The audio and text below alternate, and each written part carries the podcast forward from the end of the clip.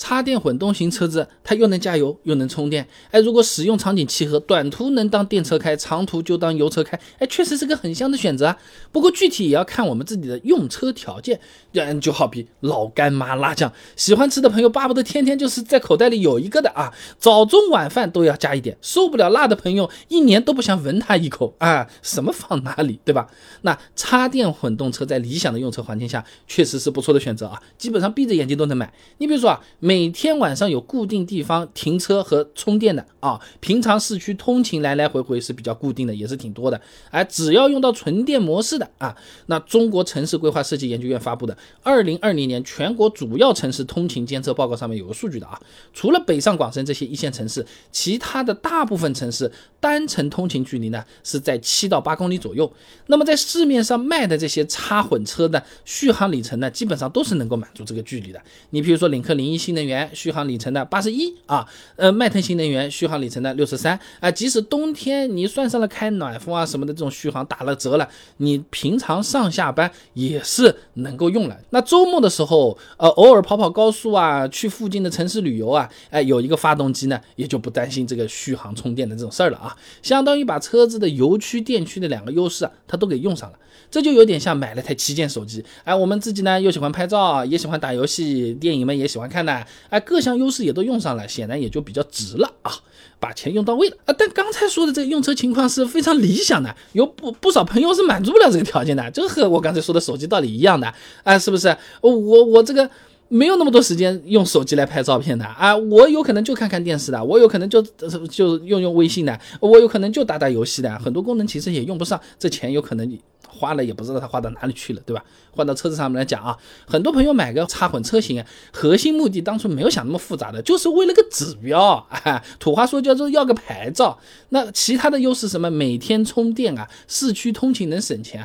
有没有车位？这对大家都是一个难题。有没有车位上面还有个充电桩的，一般都是更大的难题了，对不对？那如果说为了绿牌去买个插混车，值不值？那要看我们具体的那个情况了啊。那你比如说领克零三燃油版插混啊，举例子，燃油版一点五 T 裸配十三万左右，算上购置税一万块钱，十四万差不多了。插混版低配裸车价本身就要十六万七了，那上绿牌不用购置税。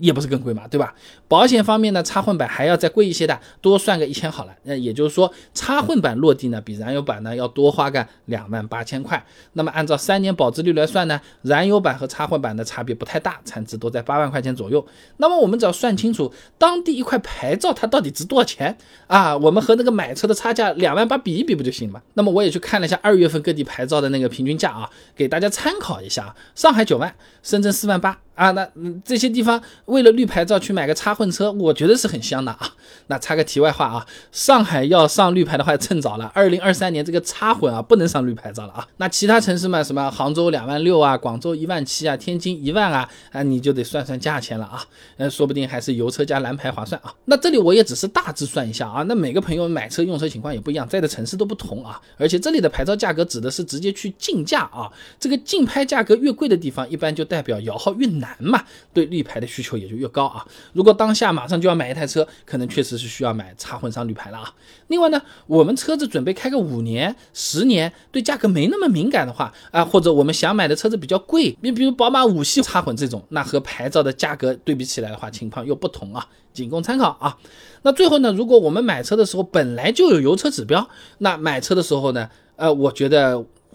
盯着这个插混车型来看，不一定最划算啊。油电混动有可能是。更好的选择了啊！那之前我们视频也讲过，油电混动车型呢，由于设计的时候就已经考虑到了发动机、电机、电池同时工作的情况，所以跑起来油耗特别低嘛，动力还不差啊。除了像这种本田的一加、比亚迪 DMI 这种插混油混结合的这种技术啊，其他大部分的这些插混车型呢，如果你不充电，只加油开，油耗表现是没有油电混合车型来的优秀的啊。而且呢，普通插电混动车型的保值率啊，一般来说也是不如油电混动的。所以说，如果我们自己本身就是有油车指标的话，呃，插混车型的话就不是第一优先考虑了啊。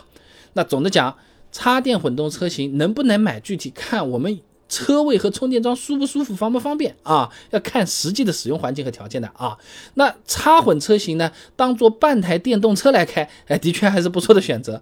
为了牌照的话，我们车型的差价算出来，牌照的价格算出来，夸夸一剪，看一看哪个更 OK。如果本身就是有牌的这个情况下，那有可能这个插混就是第二选择了啊。